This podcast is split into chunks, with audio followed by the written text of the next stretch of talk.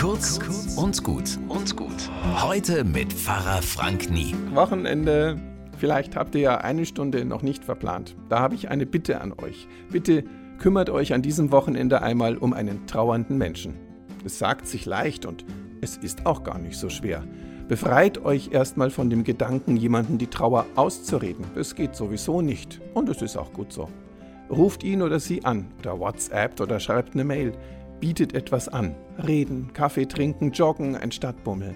Aber bietet nur eines an. Und macht dann einfach mal mit, was er oder sie will. That's it, das ist alles. Und wenn ihr miteinander redet, dann hört vor allem zu. Mehr braucht's da gar nicht. Damit lindert ihr die Einsamkeit und werdet vielleicht auch an Menschen erinnert, die ihr selbst vermisst.